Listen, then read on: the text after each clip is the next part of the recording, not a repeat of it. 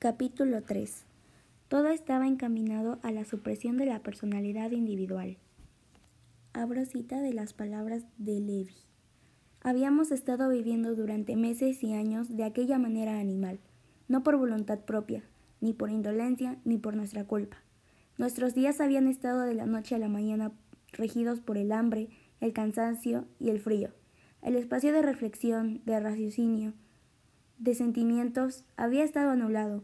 Habíamos soportado la sociedad, la promiscuidad y la depresión, porque nuestro parámetro moral había cambiado.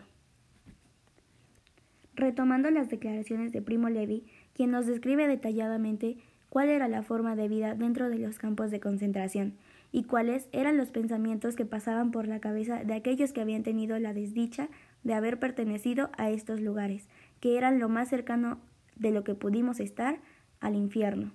En pocas palabras, la supresión individual era un factor importante que caracterizaba a estos lugares, ya que no era suficiente suprimir la personalidad de cada persona que formaba parte de este sistema, sino que las personas con mayor poder debían suprimir su personalidad como grupo.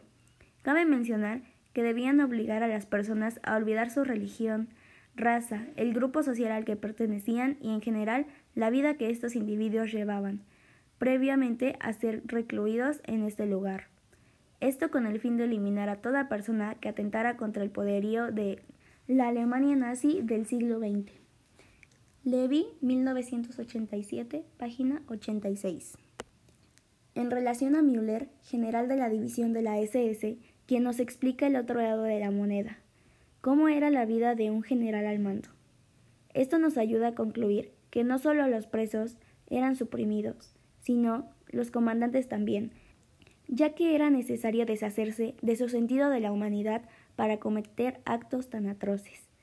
Müller, 1944, página 171. Algo semejante ocurre con Rosette, quien agrega que víctima y verdugo son igualmente innobles.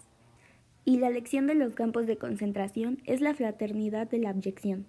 En definitiva, es indispensable entender que era muy importante ser siempre leal a los comportamientos viles y despreciables que se aprendían en los campos, ya que no importaba si eras un preso o un general al mando, la cotidianidad de estos lugares nunca dejaba más que actuar de manera ruda para sobrevivir. Aquí me atrevo a destacar los comentarios del científico Charles Darwin, quien dice, las especies que sobreviven no son las más fuertes ni las más inteligentes, sino aquellas que se adaptan mejor al cambio. Rousset, página 16, Darwin, 1859. Se puede señalar también los pensamientos acertados de Viktor Frankl, neurólogo, psiquiatra y filósofo austriaco, quien añade Comprendí cómo el hombre, desposeído de todo este mundo, todavía puede contemplar la felicidad, aunque solo momentáneamente, si contempla al ser querido.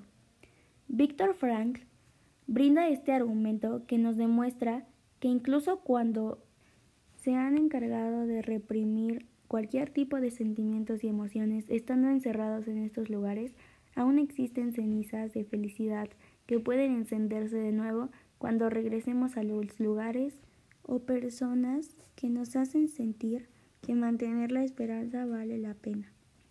Frank, página 63.